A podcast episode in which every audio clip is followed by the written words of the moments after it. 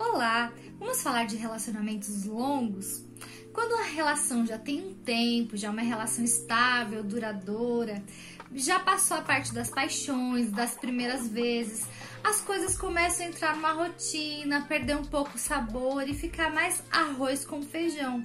Já que a gente está falando de comida, vamos então fazer essa associação do ato sexual da relação com comida? Vem comigo!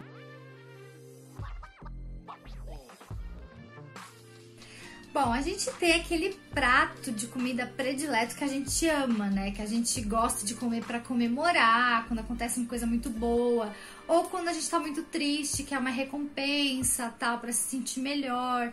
Geralmente a gente não comemora com arroz e feijão, né? Arroz e feijão, apesar de particularmente ser um dos meus pratos prediletos, arroz e feijão no vinho, mas não é um prato que se comemora, que você saia numa noite num restaurante para comer, para comemorar, para variar um pouquinho.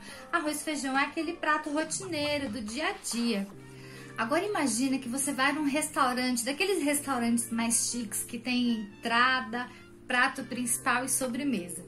E você tem a possibilidade de experimentar todos esses pratos de ir lá toda semana para poder experimentar todo o cardápio. Mas você gostou muito de determinada entrada, de determinado prato principal e determinada sobremesa. E as outras vezes que você vai lá, você não vai experimentar as outras coisas. Para pra pensar se não é assim do seu dia a dia.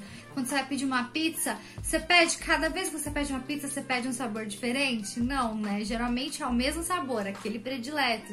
Quando você vai naquele fast food de hambúrguer, você varia os sabores ou geralmente pede o mesmo hambúrguer? Não é assim?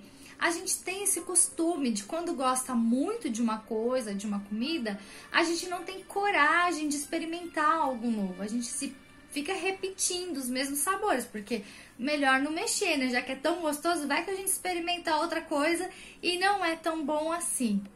Vamos fazer então essa mesma associação agora com o ato sexual dentro de um relacionamento estável, de um relacionamento longo?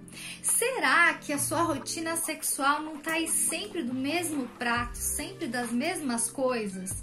Ou algo que você gosta muito você acaba fazendo só isso, ou algo simplesmente que é mais fácil, já tá aí na rotina e é sempre a mesma coisa, sempre a mesma entrada, o mesmo prato principal e se houver sobremesa, sempre a mesma sobremesa.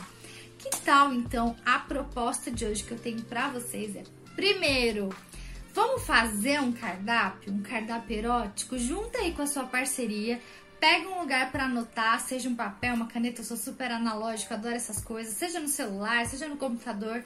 Sentem para conversar, para montar o cardápio erótico de vocês. Três opções para cada três opções de prato principal, três opções de entrada, três opções de sobremesa. Vale tudo, vale a posição que vocês mais gostam, vale massagem, vale fantasia, seja de vestir ou seja de imaginação, vale locais que vocês querem ir transar. Façam esse cardápio juntos, pensem em coisas que vocês podem renovar para sair da mesmice. E quando vocês tiverem a chance de ter o ato sexual, que vocês peguem lá o cardápio, vamos inovar hoje, vamos fazer uma coisa diferente. Também não precisa ser uma coisa mecânica, né? Pera, vamos parar e pegar o cardápio. Não é isso.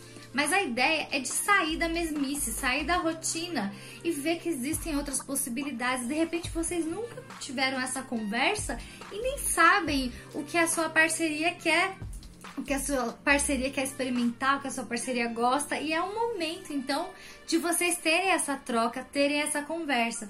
O que acham? Só o fato de vocês sentarem para falar sobre isso já vai dar uma ativada, uma despertada, uma mexida aí na vida sexual de vocês.